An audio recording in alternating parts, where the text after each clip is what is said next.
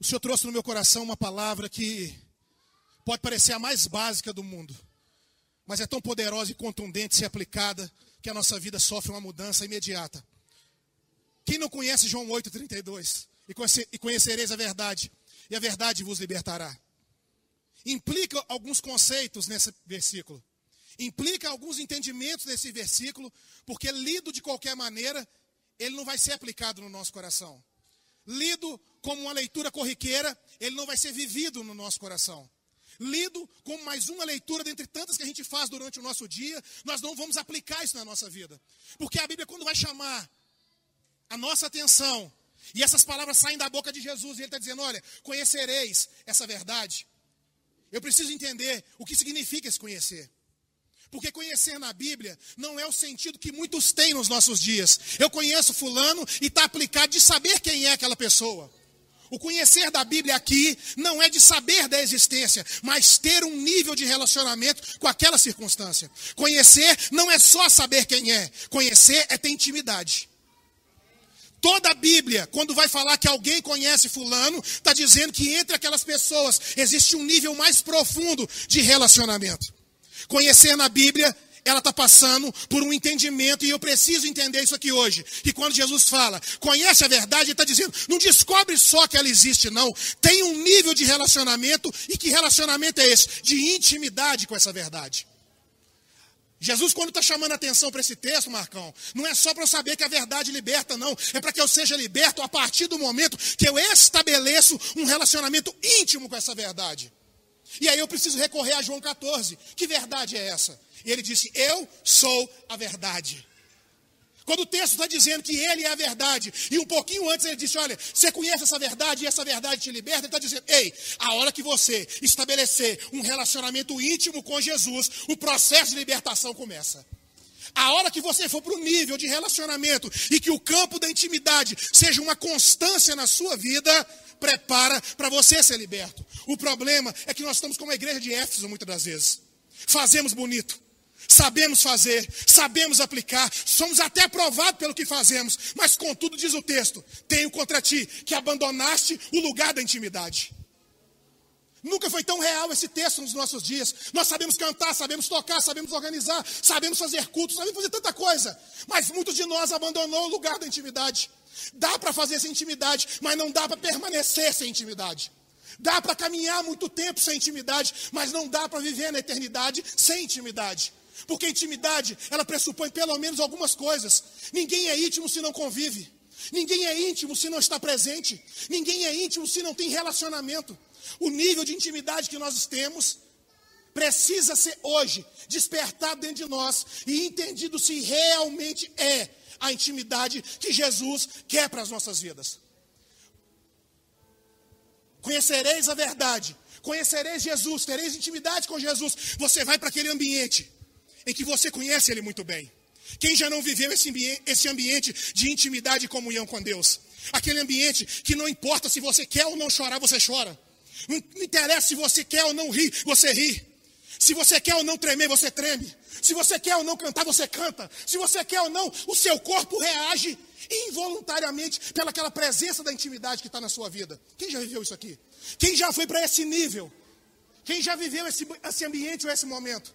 Em que você sai do comum, em que você deixa trabalho, rotina, problema, dívida, conta, situações que te impedem muitas das vezes de sorrir, e sai desse ambiente e vai para um ambiente em que parece que não é que isso não existe mais, mas parece que isso some de nós, e a gente só consegue ver a cruz vazia, a gente só consegue ver a glória, a gente só consegue ver a presença, a unção, aquela coisa gostosa que brota dentro de nós. Quem já viveu isso?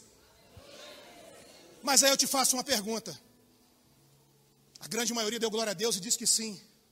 Mas quando o texto diz: Conhecereis a verdade, e eu e você sabemos que Conhecer a verdade vai além de simplesmente estar de vez em quando, é constante.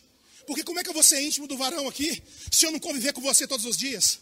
Como é que eu vou ser íntimo de você, Mateus, se eu não estiver junto com você na hora que você precisa? Como é que eu vou ser íntimo se a nossa caminhada não é lado a lado? E detalhe, perto não é estar junto. Nem todos que acham que estão perto de Jesus estão junto dele. Perto é uma coisa, junto é outra. Como que eu vou conseguir viver esse ambiente de intimidade se a constância do meu relacionamento com Jesus ela varia? Como eu vou ser liberto e viver a intimidade se de vez em quando eu estou na quinta ou no domingo na presença dele? E ele disse: estou convosco todos os dias, até a consumação dos séculos. Ele disse que o nível de relacionamento não seria de de vez em quando, ou só quando desce, mas que fosse constante na nossa vida. Muitas pessoas estão sentadas aqui me olhando pregar nessa noite, passando pelas mais diversas dificuldades, vivendo os maiores desafios. Pessoas desanimadas, pessoas com depressão, pessoas com problema no casamento, pessoas pensando em suicidar, pessoas pensando em ir embora e não voltar mais. Pessoas esperam só um motivo para a corda arrebentar e sair andando e nem olhar para trás. Tem pessoas dizendo assim: olha, eu só preciso de uma desculpa para que eu nunca mais faça nada. Quantas pessoas levantaram hoje e disseram: eu não tenho motivo para viver? Quantas pessoas levantaram hoje e disseram: mais um dia do mesmo jeito, eu não aguento mais? Quem já não falou isso? Quem chegou diante da cozinha ou das latas ou da família e falou: Meu Deus do céu, de novo isso aqui? E bate aquele desespero, aquela angústia, e parece que dobra, porque a gente aceitou Jesus. Por que, que Jesus não resolve isso, meu Deus? Quantas pessoas professam a fé, têm uma Bíblia, dão paz do Senhor, glória a Deus, aleluia, mas estão vivendo uma vida que não querem viver, ou estão convivendo com pessoas que estão nessa situação. Eu começo aqui hoje a abrir esse entendimento. Porque só saber que Jesus existe, só saber que Jesus está no culto, só saber que Jesus morreu na cruz não resolve. Eu preciso avançar. Eu descobri, muito prazer, eu quero é conviver com o Senhor agora. E vai me desculpar, eu não vim aqui para julgar a fé de ninguém. Eu não estou julgando o seu relacionamento com Jesus. Mas é óbvio que nós estamos relacionando com Jesus da forma errada. É óbvio que o nosso relacionamento com Ele muitas das vezes só se resume a esse culto aqui, ou de domingo. Porque quando a Bíblia vai dizer conhece, ele está dizendo, ei, eu quero ter com você intimidade. E na intimidade não é só isso que vocês estão fazendo. Intimidade não passa só por esse comportamento adotado pela igreja atual, não. Vai muito mais profundo, vai muito mais além. Porque faz parte da sua vida e de áreas da sua vida que você tenta esconder. Entra em ambientes da sua vida que dói realmente, mas ele entrando lá é ele que vai resolver. Eu disse, intimidade tem que ter convivência, e essa convivência não é de vez em quando, por isso que tem que ter permanência. Intimidade ela é convivência, permanência, presença. Não pode ser virtual, não pode ser de vez em quando. Igreja do Deus vivo que está aqui me olhando nessa noite.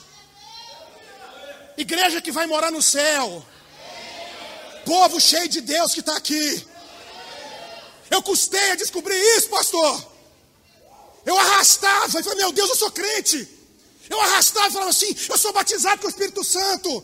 Eu arrastava e não via as coisas andando. Aí Deus falou comigo, não. Porque o nosso relacionamento está errado. Você tem que ir para aquele nível. Você tem que ir para um ambiente em que o pau pode estar tá quebrando lá fora. Você não sai da intimidade. Você não sai da comunhão. Você não sai do secreto. Você permanece do meu lado, eu com você e você comigo. O que nós temos que entender, e quando João 8,32 vem dizer, e conhecereis a verdade, e ela vos libertará, ele está dizendo, ei, estabelece um nível de intimidade comigo, diz o Senhor, que o processo de libertação começa.